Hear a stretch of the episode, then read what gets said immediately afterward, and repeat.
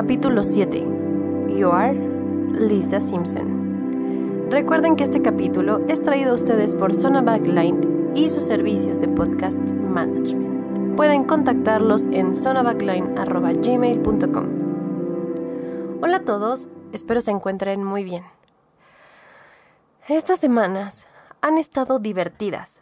Por un lado tenemos todo el tema político y económico y por otro lado el personal.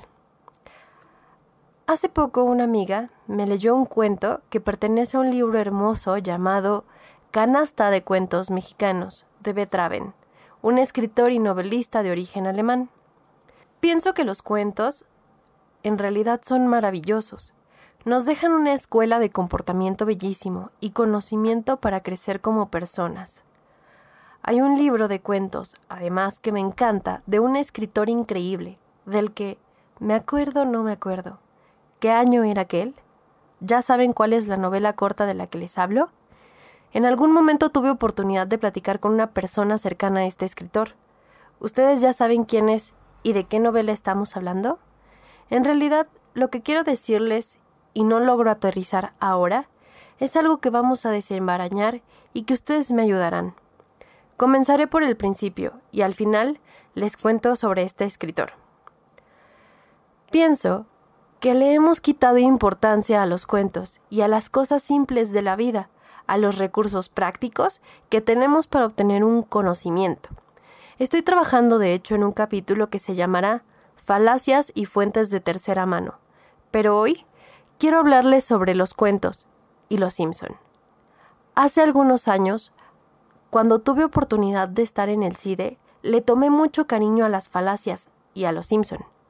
Cuando hablamos sobre lo mamalón de la información, olvidamos que puede ser sencilla. Cuando comencé mi negocio, el propósito del mismo era otorgar conocimiento a cliente sobre lo que hago, para que, uno, le pudiera dar valor y dos, para que me pudiera exigir. Cuando en algún lugar nos hablan con terminología que no entendemos, debemos tener cuidado y debemos pensar y preguntarnos, ¿Qué gana la otra persona con ser tan críptico? Si yo, Daniela, llego con un cliente que no entiende lo que hago, gano tiempo para cagarla y hacer mal mi trabajo, porque no se traducirá en ventas, sino en palabrería rimbombante, y el cliente pensará, ah, es muy buena en su trabajo porque no le estoy entendiendo, y se ve que sabe lo que hace. Yo no quiero que alguien piense que sé lo que hago. Busco tener clientes que saben que sé, y que tienen la confianza de contarme sus dudas para explicarles, y entonces que me puedan decir, mmm, algo está raro, ¿no? Esa curiosidad me la regaló mi papá. Cada vez que yo lo acompañaba a trabajar, veía cómo él hacía su trabajo, y jamás me contuve para preguntarle, oye papá, ¿por qué el cielo es azul? Siempre obtuvo una respuesta puntual, sin titubear, y, cuando no existía esa respuesta, él, en ese entonces y a la fecha, me dice, a ver, aguántame, y al día siguiente tiene una respuesta informada para responder mis dudas. Es así como después de ver un documental de Tesla y acercarme, y acercarme con él me dijo, mira que no sé, pero aguántame tantito. Al día siguiente, en la comida me dijo, ya investigué, y lo que Tesla dijo fue, Ah, el tema es que me enseñó toda una tesis al respecto, porque a mi papá se le da bien las explicaciones sobre temas complejos. Un día, estando en un museo, el guía preguntó algo, y de repente, al fondo, sonó una voz. Era mi papá respondiendo a una pregunta de museo.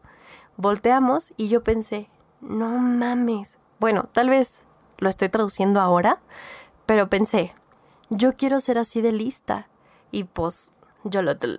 El chiste es que estoy acostumbrada a preguntar y a callar para obtener una respuesta. Y me parece muy lógico, pero entiendo el punto de que esto nos vuelve vulnerables. No podemos preguntar, a veces. Una vez, y no limitadas o no contadas, obtuve respuestas de burlas, con caras de, ay güey, cállate.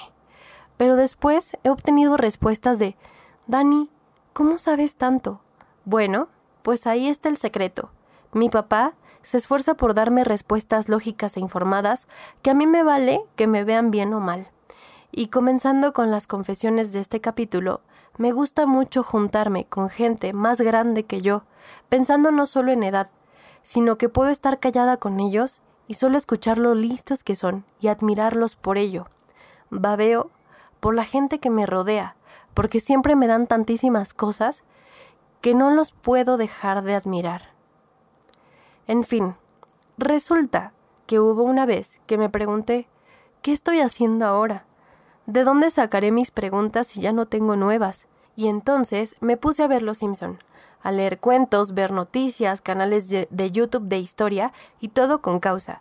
Es divertido descansar y estudiar cuando descansas.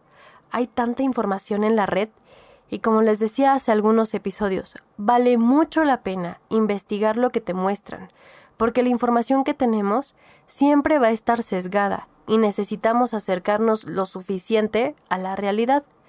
Esto me lleva a contarles sobre el inicio del podcast, de lo que les empecé a hablar. Hay un libro de nombre El, Principio del Placer, que pertenece a José Emilio Pacheco. En él podrás encontrar una novela corta y varios cuentos. Uno de ellos me gusta leerlo cuando necesito regresarme a cuestionarme quién soy, y en dónde estoy parada.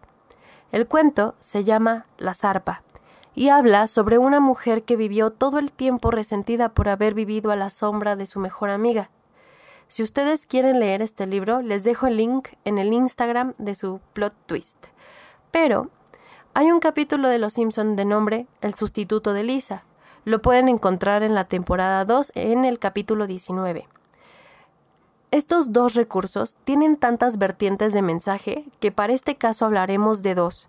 El que hace un momento les comenté sobre la zarpa, que te hace preguntarte ¿qué estás haciendo? ¿Quién eres? ¿Y a dónde vas? Y por otro lado, el sustituto de Lisa que nos dice tú eres Lisa Simpson. Quizá no me llamo Lisa Simpson, pero lo que sí es cierto es que a veces, por mirar a los demás, no nos damos cuenta de todo lo bien que lo hacemos y, saber por qué lo hacemos se pierde aún más.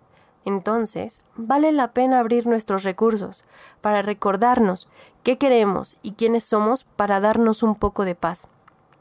Esa es la idea de la semana, y no hay nada mejor que encontrarte en tu semana estos pequeños grandes placeres que nos den calma.